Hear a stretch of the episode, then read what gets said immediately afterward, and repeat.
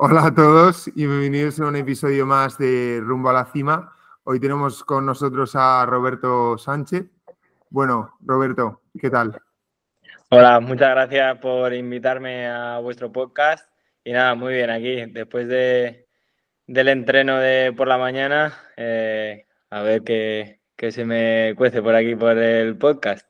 Bueno, nosotros agradecer también tu disposición, ¿no? Es verdad que que no encontrábamos una fecha, pero bueno, me alegro de que por fin estemos todos aquí.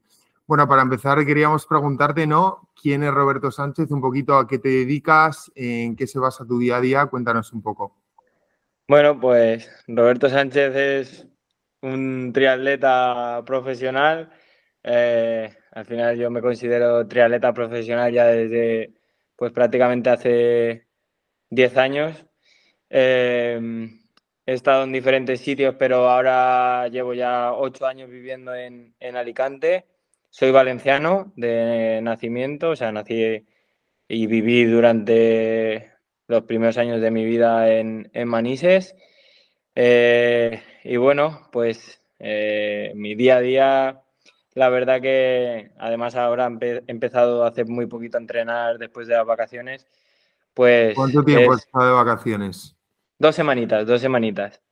bueno. ¿y, te ha dado tiempo a desconectar o al final un triatleta nunca desconecta? ¿Cómo, ¿Cómo son esas dos semanas para ti después de tanta competición, tanto entrenamiento?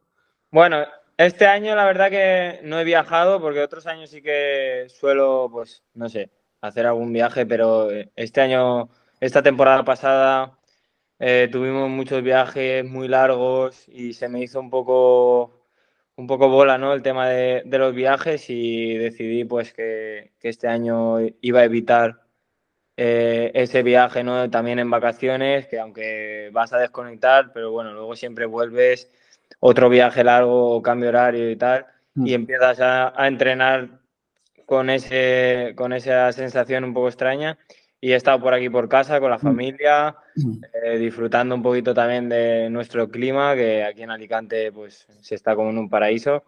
Y, la verdad que bien, también ando también un poquito liado con, con, temas de la cafetería y entonces tampoco me podía escapar mucho. Vale. Bueno, han salido muchos temas que luego trataremos, como es el tema mental o el tema de otra, otras cosas que tienes, como es el, tu negocio. Pero por empezar un poco por el principio, eh, por tu adolescencia. Eh, ¿Cuándo eliges eh, que quieres ser triatleta? ¿Cuándo empiezas a, al final engloba muchos deportes? No sé si empezaste con uno en concreto y luego te especializaste en el, ser triatleta o cómo fue, fueron tus inicios de pequeño. Bueno, la verdad que yo me, o sea, me considero que no he practicado otro deporte en mi vida, que no es así porque de pequeño, pues en actividades extraescolares, pues recuerdo que hice fútbol, algo de fútbol, hice algo de tenis, hice alguna cosita más. Pero bueno, desde, desde muy pequeñito empecé en la escuela de triatlón, prácticamente con 4 o 5 años, y, bueno, pues desde entonces me he dedicado al 100% al triatlón y no he tocado otra cosa que, no sea unas gafas de nadar, una bici o unas zapatillas de correr. ¿Y fue decisión tuya? ¿Fue ¿Viene de familia o...? Sí, eh, bueno, recuerdo que eh, cuando inicié el contacto ¿no? con el deporte, eh, era por, fue porque, bueno, yo como cualquier niño pequeño, ¿no? De 4 o 5 años, pues iba con mi bici a todos los lados. Y a uno de esos sitios donde fui fue a ver a, un familiar competir en, en un dualdón, recuerdo. Y bueno, pues con, antiguamente no hacía falta ni estar en ningún club, ni, ni inscribirse antes a las carreras, ni nada. Ibas allí, te apuntabas a la carrera del pueblo y corrías y bueno, pues así empecé, que no llegaba a dar una pedalada entera casi eh, en la bici. Y al final, eh, ¿cómo decidiste? Bueno, nos has dicho que con 14 años, ¿no? Empezaste ya más o menos, pero ¿cómo hiciste? Tú supongo que empezaste a ver, joder, soy bueno en esto, tal, pero ¿cuáles fueron tus primeros pasos? Porque he leído que viniste ahí al CAR a estudiar a Madrid primero y segundo bachillerato, ¿cómo fueron esos, esos últimos pasos ya profesionalizándote un poco más, que te dieron una beca y tal? Si nos puedes contar un poco de eso. Sí, eh, bueno, yo realmente nunca, fue todo un proceso como muy constante, ¿no? Y, y, o sea, bastante duradero. O sea, desde pequeñito, pues cuando empecé, lógicamente, era el más pequeño en, en todas las carreras y quedaba el último. Y sí que pues cuando me fui haciendo más mayor y me gustaba y le dedicaba más tiempo y en, el, en la escuela de triatlón donde yo estaba y entraba leguas en Manises, pues se trabajaba bien y bueno, pues sí que fui destacando un poquito más. Y ya cuando llegué pues a categoría infantil, cadete, que, que ya habían pues eh, los primeros campeonatos de España y tal, sí que estuve delante en, algunos y, bueno, pues antes de eso también había estado en, el centro de tecnificación de, Cheste, de, eh, donde estudié la ESO, y, allí estábamos internos entre semana y entrenábamos, o sea, para coordinar un poco ¿no? los estudios con, con los entrenamientos y los fines de semana íbamos para casa, pero sí que el salto el salto más importante fue de cara a cuando me fui a, Madrid, a, la Blume, ¿no? Con la selección española y, bueno, pues allí la verdad que, ya empecé a entrenar mucho más y, también pues a destacar un poquito más en, en categorías, pues eso, en junior, cadete junior. Pero bueno, yo creo que el, salto más, más gordo fue cuando me vine de Madrid para Alicante, porque ya sí que fue como, oye, eh, aquí hay una forma de trabajar muy profesional, hay un buen grupo de trabajo, tanto de, técnicos como de compañeros. Y sí que ahí fue donde, donde ya me puse más las pilas, ¿no? Y, me centré en solamente el deporte, ya me había sacado el, el bachiller y bueno, yo decidí que, que quería apostarlo todo al, al, deporte y bueno, creo que no me está saliendo mal. No, la verdad que no. Luego hablaremos también del tema del microciclo, que yo creo que a la gente que nos escucha le puede interesar mucho. Pero no quería dejar pasar el tema que ha salido de que te fuiste de casa siendo joven, que prácticamente ¿no? entrando en bachiller. ¿Y cómo recuerdas esos momentos? Fue, imagino que fueron duros. No sé si alguien te apoyó, la familia, los amigos, porque dejarlo todo al final es complicado y más con esas edades. Sí, a ver, lo bueno es que mis padres siempre me han apoyado en, todo. Lógicamente, a mí y a ellos nos ha hecho duro cuando hemos tenido que tomar ciertas decisiones, pero bueno, luego todo acompañado y, siempre he tenido eh, la confianza y, el apoyo de, por su parte. Y luego, pues con los amigos, al final yo llevo desde muy pequeñito haciendo lo mismo. Entonces, mis amigos están acostumbrados, nos vemos cuando podemos Igual hay veces que nos vemos tres veces al año y pues cuando nos juntamos es como si no hubiese pasado el tiempo. yo muchas veces lo digo, llevo tres meses sin verte y parece que te vi ayer.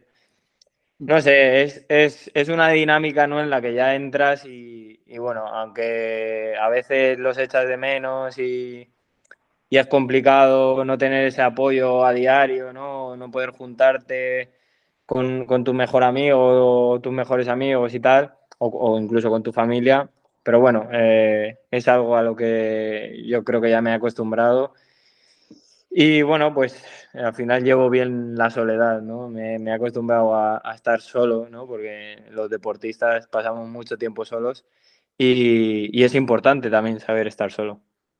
Bueno, al final no, no siempre estás solo, ¿no? Tendrás un buen equipo de, de personas que te acompañan pues para, movernos un poco hacia ese lado, eh, ¿quiénes te acompañan y quiénes te, te, sobre todo, sujetan en los momentos difíciles, ¿no? Que decías tú, más que echas de menos a la familia, ¿por qué está compuesto tu, bueno, tu equipo de personas que te acompañan? Bueno, pues aquí en, la, en la, universidad, desde el, día, desde el día uno que yo llegué aquí, eh, ya te digo, el grupo de trabajo ha, sido pues mi familia y, mi vida, ¿no? Y, bueno, pues en parte el, pilar fundamental de, de, aquí del equipo pues es mi entrenador, ¿no? Roberto Cejuela, acompañado por otros entrenadores que han ido pasando durante estos ocho o nueve años que voy aquí en Alicante, pero bueno, ahora más en concreto pues eh, Sergio Seyes, que, ha sido el segundo entrenador desde el día uno que llegué también, Héctor Arevalo, eh, que está más con el tema del rendimiento. Y, bueno, eh, al final tenemos mucho, el grupo de, entrenamiento eh, es muy grande, cada año va creciendo y cada, cada compañero que, he tenido durante todo el tiempo y los que tengo ahora, que pues bueno, son más jovencitos que yo, pero, pero están ahí apretando cada día, pues hace que, que todo sea mucho más fácil, ¿no? En los momentos malos siempre hay alguno que está bien y tira del carro y cuando no soy yo, pues es otro. Y, yo creo que esa es un poco la clave de, mi continuidad ¿no? y, mi, y, mi progresión eh, durante todo este tiempo. Mm, al final es ley de vida, ¿no? Que va a haber, va a haber gente joven que va a entrar, la gente mayor se va a ir y sobre todo que van a entrar con esa ilusión que te, que te van a apretar y que si no te, te pasan por encima. Sí, por supuesto. Al final yo ahora cuando, bueno, eh, el lunes fue el primer día de entreno después de las vacaciones. ¿Y qué tal ahí, Cuéntanos qué tal fue el lunes. Y, entras al gimnasio, por ejemplo, y ves todas las caras nuevas, que aunque, bueno, ya se incorporaron a final de año o en septiembre, pero y ya, ya nos conocemos todos, ¿no? Y nos llevamos súper bien, pero ves las caras nuevas y ves la ilusión de empezar una nueva temporada, ves eh, todo eso que me recuerda cuando yo llegué ¿no? y estaba en la posición en la que están ellos ahora. Y, mola, ¿no? Porque te tiran para adelante, tú que ya uno se levanta y no se levanta igual que cuando tenía 18 años, no va, aunque, aunque sigo teniendo esa ambición, ¿no? Y, cada vez tengo más ambición porque me veo capaz de, de, disputar las carreras, las mejores carreras del mundo con los mejores del mundo, pero sí que es verdad que el día a día, pues al final son muchos años y es bastante monótono aunque cambiemos muchas cosas y las dinámicas de entrenamiento varíen casi pues semanalmente o, diariamente, no deja de ser el mismo deporte durante pues 24, 25 años que llevo ya. Vale, qué bueno. Y luego también queríamos comentar el tema de, pues eso, el, día a día de, cómo son tus entrenamientos, cómo se dividen. Sobre todo hablando con Jaime nos, nos entraba la duda y, y supongo que la gente que nos escucha también tendrá esa duda. Al final englobas el ciclismo, la natación, el, correr, el atletismo. ¿Cuándo entrenas eh, una disciplina? ¿Cuándo entrenas otra? Si lo mezclas en el mismo día, ¿cómo son esas cargas, los descansos? Muchas preguntas que tenemos y a ver si podemos solucionarlos en este Bueno, esto, esto el que te lo explicaría bien sería mi entrenador, pero bueno, yo te voy a intentar hacer un resumen breve, ¿no?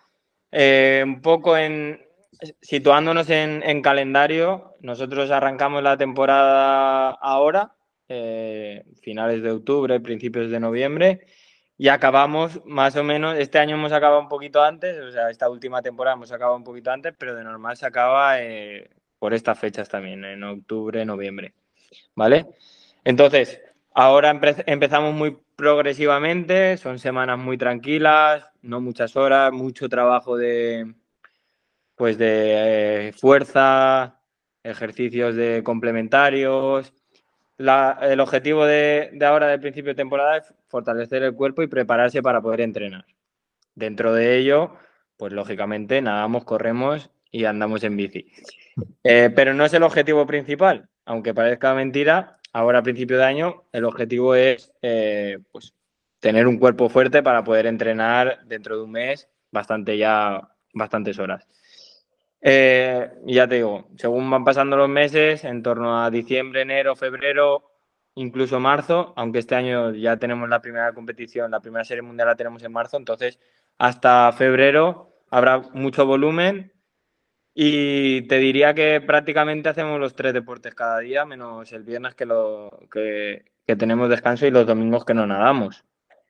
Luego hay variaciones, depende de la semana tipo, pero, pero sí, de normal eh, los lunes nadamos y corremos y hacemos fuerza. El miércoles, o el martes se hacen las tres cosas, miércoles se hacen las tres cosas, jueves se hacen las tres cosas, viernes se descansa, que nadamos un poquito suave y ya está, o corremos, pero nada, media hora solo, tanto de nadar como de bici, una de las dos. Luego el sábado se hacen las tres cosas y el domingo suele ser un día largo que se hace bici y carrera larga. O sea, con descansar te refieres a una sesión tranquila, ¿no? No hay Sí, descanso correcto. como tal. Sí, nuestro día de descanso, de- nuestros días más tranquilos suelen ser los viernes y los, y los lunes. Los viernes es libre, pero tienes la, obliga- la obligación, la pequeña obligación, de hacer una sesión muy suave, muy corta, pero para que, porque al final cuando nosotros es- es- pasamos semanas entrenando cerca de 30 horas, si tú paras un día de golpe, al día siguiente no te puedes mover. Entonces es importante, pues, Sí, Dejar- una, llevar al cuerpo que recupere. Ese día solemos tener también fisio, eh, masaje y, y bueno, pues eh, con eso recupera mucho mejor el cuerpo que, que parar total. También te digo que hay días que no se hace nada porque pues necesitas desconectar por lo que sea, necesitas ese, ese día para hacer mil historias que no puedes hacer durante la semana. Y bueno, no es. Está en el plan hacer esa sesión tranquila, pero bueno, no es súper obligatorio como lo, lo otro que sí que va a lo que pone. O sea, Al no final es- hay que, hay que conocerse, ¿no? Hay que escuchar al Eso cuerpo y también el cuerpo necesita descansar eso es. y es lo, lo adecuado. Y luego también, eh, a la hora de en una semana tipo, el número, el- la carga, entiendo que no, no nadáis todo lo que vais a nadar en la competición, ¿no? O sea, como que ajustáis, igual es más intenso, o no sé si me explico. A ver, luego eh, durante la semana, una semana de carga, pues eh, eh, solemos hacer más o menos de los seis días que nadamos, tres suelen ser de volumen y, y primer umbral, que diríamos, o sea, intensidad baja. Y, eh, y eso serían tres, tres largos, suaves, tranquilos y tres pues a lo mejor eh, metiendo algo de intensidad, que, que trabajaríamos, pues de normal trabajamos umbral, dos, dos de umbral y uno de velocidad o, o algo así. Y un poco esa es, es la estructura de las tres disciplinas. O sea, que, no cambia mucho. Igual en carrera a pie metemos algo menos de intensidad, igual hacemos dos solo, sobre todo a principio de, temporada, y no corremos los seis días, igual corremos cuatro al principio, luego cinco, y así que en semanas de, mucha carga y de preparación de una prueba importante sí que corremos los seis días de la semana. Y en bici, pues de- del mismo estilo. Ahora sí que es verdad que son horas tranquilas y no hay mucha intensidad, pero luego cuando empieza ya el, el periodo de carga de, intensidad y tal, cuando nos acercamos a las competiciones, pues sí que hay bastante intensidad y también lo mismo, trabajamos mucho, mucho el umbral. Bueno, al final la idea es llegar lo, lo más preparado posible a, a la temporada, ¿no? A las carreras. Y te quería preguntar un poco relacionado con las carreras, ahora justo que ya has vuelto a empezar la pretemporada, ¿qué tal fue la temporada pasada? Tengo entendido que conseguisteis la clasificación por relevos a los Juegos Olímpicos de París. ¿Has visto algún cambio o habéis, o habéis organizado el macrociclo diferente por, teniendo en cuenta que los Juegos Olímpicos empiezan en junio, si no me equivoco? Bueno, eh, la verdad que con la temporada pasada, esta que acaba de terminar, eh, muy contento en cuanto a resultados porque nos, nos enfocamos un poco en la clasificación olímpica, en conseguir, sobre todo en el ranking olímpico, en, conseguir eh, buenas puntuaciones para, para estar bien posicionados, para ser seleccionable para, para los Juegos. Y bueno, eh, ese ha sido el objetivo. Yo creo que lo hemos cumplido bastante, bastante bien. He hecho tres top 10 en, en serie mundial. Hacía años que, que no lo hacía ningún español. Y, y bueno, pues eh, ahora de cara al próximo año con los Juegos y tal, que, que sí que vamos a intentar volver a, en vez de estar durante todo el año en forma para conseguir esas tantas puntuaciones que necesitábamos, sí que vamos a intentar eh, pues afilar el cuchillo un poquito más para, para, esa, para esa fecha, para la fecha de los Juegos, que es el 30 de julio. Y, y bueno, pues eh, sí que hay ciertos cambios en la planificación para llegar ahí eh, en el mejor estado de forma. Sí que es verdad que necesitamos confirmar el estado de forma antes Entonces, tendremos algún pico de forma eh, para marzo o mayo y luego ya la última preparación de cara a, finales de julio. Qué bueno. Y yo quería que si nos podías explicar brevemente eh, cómo, cómo, funciona la clasificación para los juegos. O sea, tú, eh, en función de los resultados que consigas durante el año, pues vas clasificado o no. Pero como hay diferentes ligas, ¿no? O sea, tengo entendido que hay como diferentes competiciones que organizan diferentes organizaciones. Mira, para la clasificación olímpica solo sirven eh, las pruebas internacionales de la Federación Internacional, ¿vale? Eh, la Federación Internacional tiene como tres tipos de pruebas, que son copas continentales, copas del mundo y series mundiales. Entonces, para el ranking olímpico solo puntúan las copas del mundo y las series mundiales. Se dejan fuera las puntuaciones de copa continental, ¿vale? Y bueno, eh, la clasificación olímpica empieza pues en mayo del año pasado y acabará en mayo de 2024. O sea, em, empezó en mayo de 2022 y acabará en mayo de, de 2024. Y dentro de ese periodo de dos años hay dos periodos, ¿vale? Y tú necesitas 12 puntuaciones. Tus 12 mejores puntuaciones son las que se te sumarán en el ranking olímpico y esto te dirá en qué posición del ranking estás. Es un poco lío, pero Así que, o sea, digo, aunque no hayas clasificado todavía, hasta mayo te puedes clasificar igual igualmente para los juegos, ¿no? Eso es. Ahora mismo, y además, eh, este ranking le da las plazas, o sea, dice las plazas que tiene cada país, pero no, no, las plazas no son nominales, o sea, no es para el nombre que consigue esa plaza, no es para la persona que consigue esa plaza, es para el país. Entonces, luego, cada país pone unos criterios para los que los atletas que están compitiendo y han conseguido esas plazas cumplan los criterios y sean seleccionables. Por ejemplo, en España, eh, los criterios que habían era eh, eh, primer español, primer español 12, 8 primeros del ranking olímpico a 31 de diciembre de este año y, el, y si uno consigue, había otra plaza para 14, el, que esté entre los 14 primeros y sea el segundo español. También pusieron otra plaza directa para el que hiciese podium en París en la prueba test este año. Ah, que, no lo hizo nadie. Yo hice, fui el primer español que hizo décimo, pero como no cumplí criterio, pues ya optaba al del ranking. Y en el ranking eh, creo que solo va a cumplir criterio Antonio. Entonces, las otras dos plazas que ahora España tiene, porque estamos tres entre los 30 mejores del ranking olímpico, entonces España tiene tres plazas. Los demás países tienen, o sea, hay cuatro países con tres plazas y el resto con dos o con una. Vale, qué bien. Eh, y hablando que, por cambiar un poco ¿Mm? el, el, hilo de la conversación, hablando que estás clasificado a los Juegos Olímpicos, ¿crees que estás en tu mejor momento en la carrera deportiva?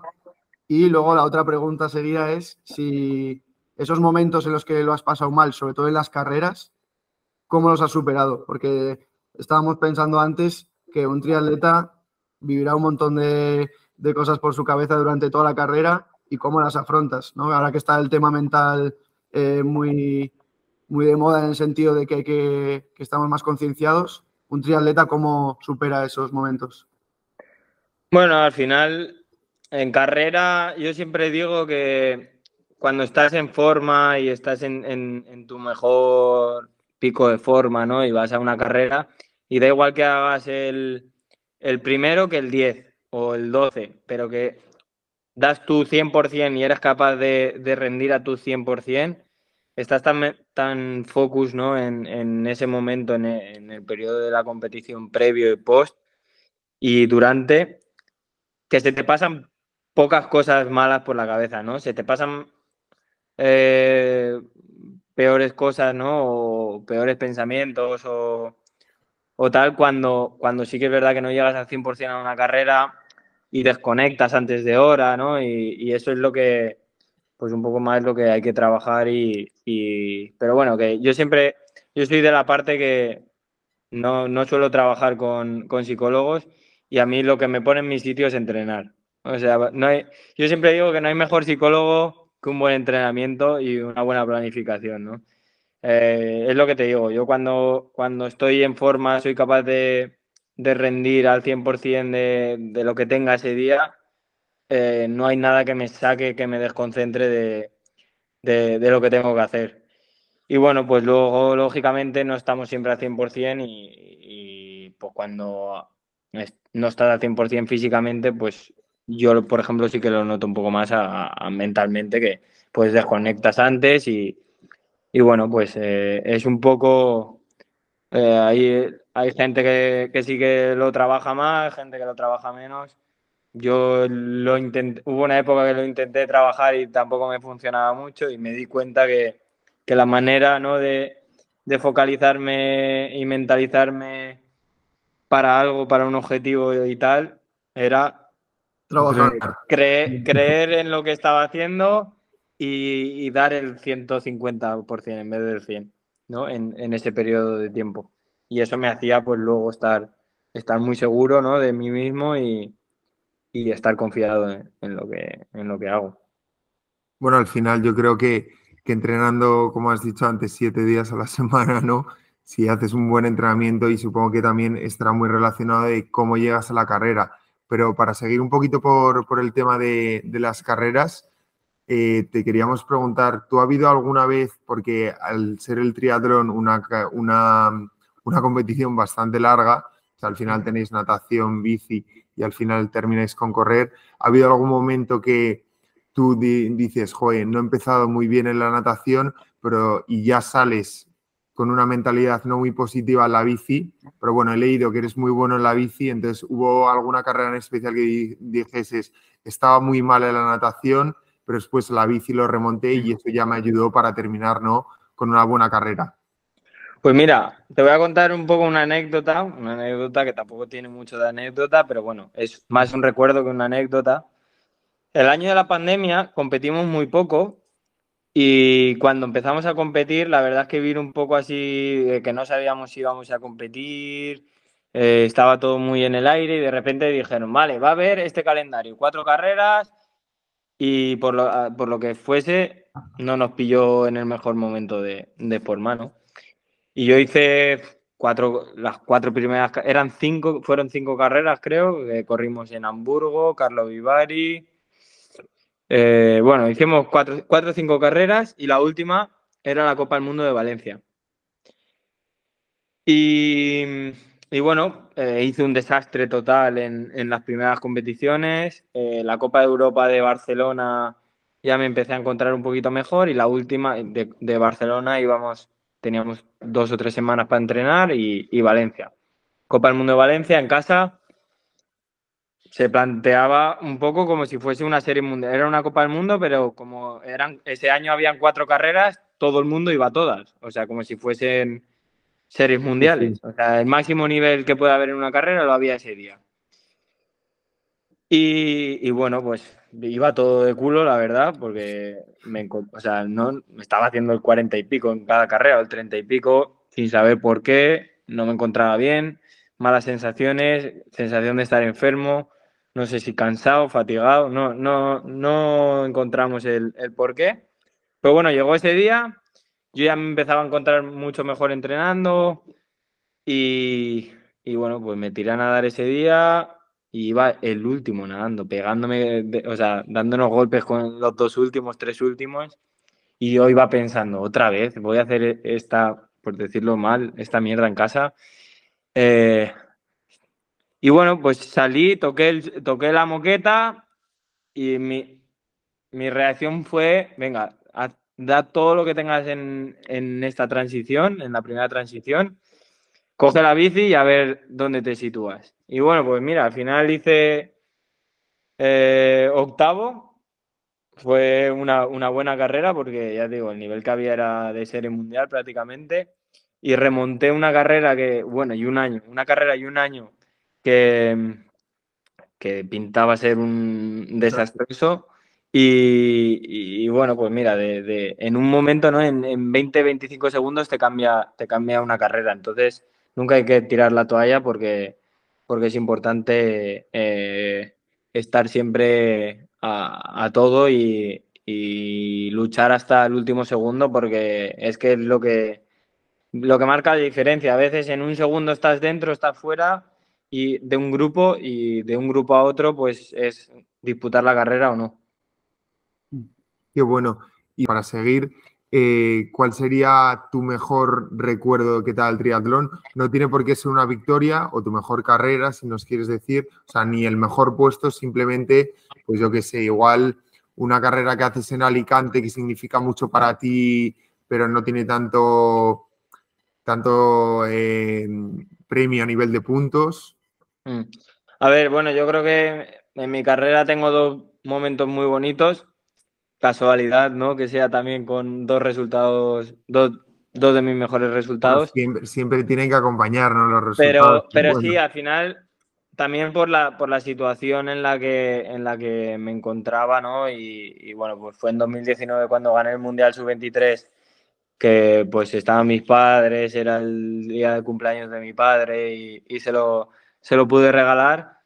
Y, y luego, pues en, en el 21 eh, después de haber pasado toda la pandemia y bueno, volver a retomar todo, eh, hice mi primer podium en Serie Mundial en Bermuda y bueno, pues estaba acompañado de mi entrenador que, no viene, no, suele venir a todas las competiciones, cada vez viene a más, pero, pero bueno, eh, pudimos celebrar allí esa medalla por la que habíamos trabajado durante tantos años y, y bueno, pues creo que son dos, dos momentos muy bonitos que los recuerdo muy súper, o sea, con un montón de emoción y, nada, pues son dos momentos más en, mi camino que, me han hecho pues lo que soy ahora. Qué bueno. Y ahora que has nombrado mucho el tema de la pandemia, ¿cómo lo afrontaste, sobre todo el tema de la natación? No sé si pudiste entrenar, ¿no? Porque está complicado en casa. No sé si tienes alguna anécdota que nos puedas contar ahí o ¿Cómo afrontaste esa época de la pandemia para no perder la forma? Bueno, yo, yo me lo tomé con bastante tranquilidad porque, bueno, como cualquier español, ¿no? En, otros países sí que, tuvies, sí que tuvieron más ayuda a los deportistas y, sí que les dejaban entrenar en piscinas y salir y tal y nadar en el mar, pero nosotros estuvimos las primeras, los dos primeros meses encerrados en casa. Y bueno, pues nos las ingeniamos un poco aquí en casa. Por suerte tengo una terracita y pudimos montar ahí una piscina de estas de, de baño, de, niño. Sí, y Era, a... Me ataba, me ataba y podía nadar y bueno, luego con el rodillo y, y, tenía, me mandaron también una cinta de correr, podía hacer algo cada día. Eh, lógicamente no era para rendir, era simplemente para, no perder pues la No parar, no parar de golpe, ¿no? Tantos meses y, bueno, pues hacer actividad física. Mm. Y tú que tienes muchos viajes, sobre todo cuando contactamos contigo, que tenías una carrera en Arabia Saudí, ¿cómo, afronta, cómo afronta un deportista de élite el tema del jet lag? Eh, ¿Tenéis alguna, alguna rutina para evitarlo? ¿Es acostumbrarse? Bueno, yo creo que no, si le preguntas a, a 100 a 100 deportistas, estoy seguro que el 90 te va a decir que es lo peor de, nuestro trabajo, eh, los viajes, ¿no? Es muy bonito viajar, visitar sitios nuevos, pero al final cuando compites en 18 países del mundo, cada uno en un sitio, eh, yo qué sé, eh, con viajes de tantas horas y con escalas, con cambios horarios y tal, es, es lo que realmente es lo que te hace perder eh, la forma, la forma física, ¿no? Y el rendimiento. Y, bueno, pues nosotros nos intentamos adaptar como podemos a, los, cambios horarios. A veces sí que hacemos eh, una previa, una preparación previa y tal, pero, pero bueno, muchas veces es complicado porque mm. eh, una semana estás en Yokohama, otra semana estás en Cagliari y a la semana siguiente estás en Montreal. Entonces, como comprenderás, no, no, se, no se puede preparar mucho el cuerpo para eso. Simplemente pues es entrenas poco, eh, te vas habituando al horario, a las comidas, eh, vas entrenando un poco lo que el cuerpo te, te va pidiendo, adaptándote a, la fatiga que, esto te provoca y ya está. Mm, al final es complicado, encima el descanso que es esencial para un deportista de élite, ya me imagino que, que sí que es uno de los principales problemas, pero bueno, al final es encontrar el truco, acostumbrarse, como dices, y, y nada, buscar soluciones. Bueno, vamos, eh, siempre nos gusta terminar con un par de preguntas que le hacemos a todo el mundo. Eh, no, hace falta que des una respuesta muy desarrollada, pero eso, simplemente para que lo sepas, ¿vale? Vale. Si no, tuviste, si no te hubieses dedicado al triatlón, ¿a qué te hubiese gustado dedicarte? Pues hay dos cosas que me gustan mucho. Una es las bicis yo creo que me hubiese gustado ser ciclista profesional también. Y los coches. Los coches también me gustan mucho. Entonces, pues, o piloto. sí. Fórmula 1. Bueno, o rally o lo que sea. Todo lo que sea motor me, gusta bastante. Es un, un pensando en la Fórmula 1, que es un deporte bastante caro. El triatlón es un deporte caro en el sentido de que te tienes que comprar la bici, te tienes que inscribir, las carreras, los viajes. Sí, la verdad que, cada vez más eh, está todo por las nubes. Y bueno, sí, lógicamente al final para el triatlón pues necesitas eh, lo de tres deportes y lógicamente el ciclismo es bastante caro porque comprarse una bici cada día cuesta más. ¿Y tú has tenido muchas ayudas de, de pequeño? O sea, imagino que, que, según te vas haciendo mayor y eres mejor, vas, te van surgiendo más patrocinadores, pero en esos comienzos me ha parecido muy interesante ahora lo que ha dicho Pablo. ¿También recibiste ayudas? Sí, la verdad que, he tenido bastante suerte. Primero con mis padres, que pues prácticamente no he tenido lo mejor de todo, pero sí, sí que he tenido, o sea, lo que me ha hecho falta sí que, sí que me lo han podido dar. Y luego, pues enseguida que empecé a destacar un poquito, pues fui teniendo ayudas de la federación, de tal, de alguna tienda, de, algún sponsor y bueno, pues eso al final te, ayuda y te va, te va haciendo tener menos gastos, lógicamente. Qué bueno. ¿El mejor amigo que te ha dado el triatlón? Uf, esto es complicado, ¿eh? Me pones en un compromiso. Puedes hacer un top 3. Pero bueno, yo tengo, o sea, y mira que, que no, que hace ya tiempo que no, que no que se fue del grupo, bueno, porque se, al final eh, con la pandemia y tal, él se pasó a ciclismo, mira, él cumplió uno de, de, tus sueños. De mis sueños, sí, él hizo lo que igual a, mí también me, gustaría. Eh, Javi Romo eh, es un, muy buen amigo que me ha dado el, el triatlón y, y bueno, tengo mucho contacto con él, hablamos mucho, quedamos mucho pero bueno, estuvo aquí en, Alicante con el grupo de entrenamiento y, él después de la pandemia cogió la bici y ya no la ha soltado. Está en un equipo profesional. Ahora va, a correr con Movistar. Ah, bueno. La próxima temporada. Qué guay. ¿Y qué consejo le darías a, una persona de 18 años, ¿no? Que está, bueno, 16, 18 si quieres, que está iniciándose en el triatlón y que se quiere dedicar a ello profesionalmente? que se quiere dedicar a ello profesionalmente es que prácticamente tiene que volcar su vida en, o dedicar su vida en, ello.